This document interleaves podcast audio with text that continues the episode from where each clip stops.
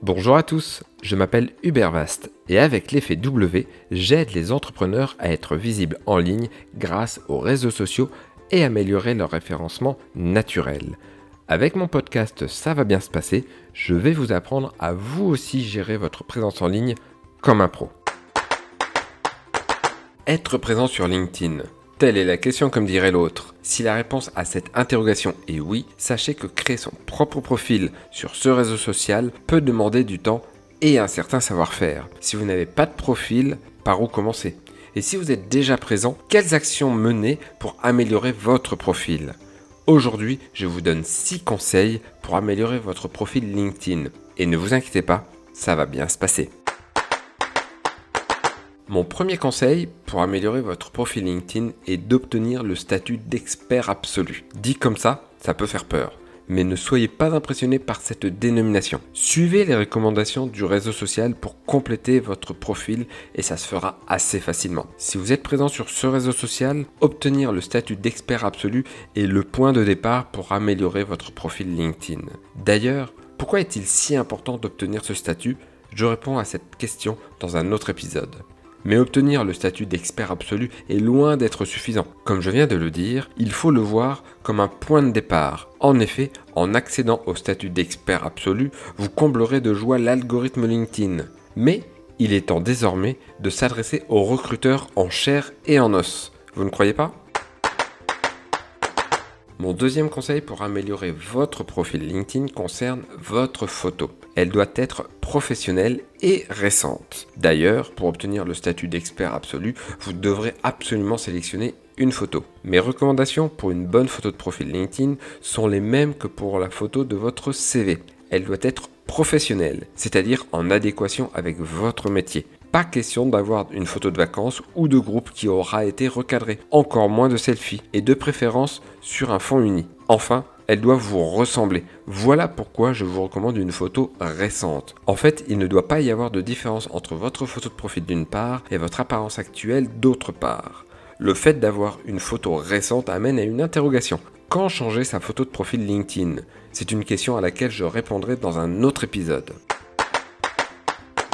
Mon troisième conseil pour améliorer votre profil LinkedIn est d'expliquer vos missions pour chacun des postes que vous avez occupés. Mentionner votre fonction au sein d'une entreprise de telle à telle date, c'est bien, mais c'est loin d'être suffisant. Malheureusement, trop de parcours professionnels sur LinkedIn se cantonnent à cela. Sur un CV papier, vous préciseriez vos missions, alors pourquoi ne pas le faire sur un CV en ligne? En plus, l'aspect immatériel vous permet de détailler davantage vos missions que sur un CV papier, car vous n'êtes pas limité par le format print du CV qui doit tenir en une seule page. Mon quatrième conseil pour améliorer votre profil LinkedIn est de le garder à jour. Vous avez une nouvelle expérience professionnelle, vous avez une nouvelle formation, vous avez une nouvelle mission de bénévolat. Quoi qu'il en soit, si vous connaissez des évolutions dans votre vie professionnelle ou associative, votre profil doit évoluer avec vous. Vous n'êtes pas statique, votre profil ne doit pas l'être non plus. En plus, vous pouvez tenir au courant votre réseau de cette évolution et faire ainsi parler de vous. Alors pourquoi s'en priver? Mon cinquième conseil pour améliorer votre profil LinkedIn est de solliciter des recommandations auprès de votre réseau. Lorsque vous parcourez certains profils, plusieurs d'entre eux ont des recommandations. Sachez-le, c'est une des parties d'un profil qu'un cabinet de recrutement regarde en priorité et avec attention. Bon à savoir, lorsque vous sollicitez une recommandation et que vous l'obtenez, vous avez la possibilité de la publier ou non.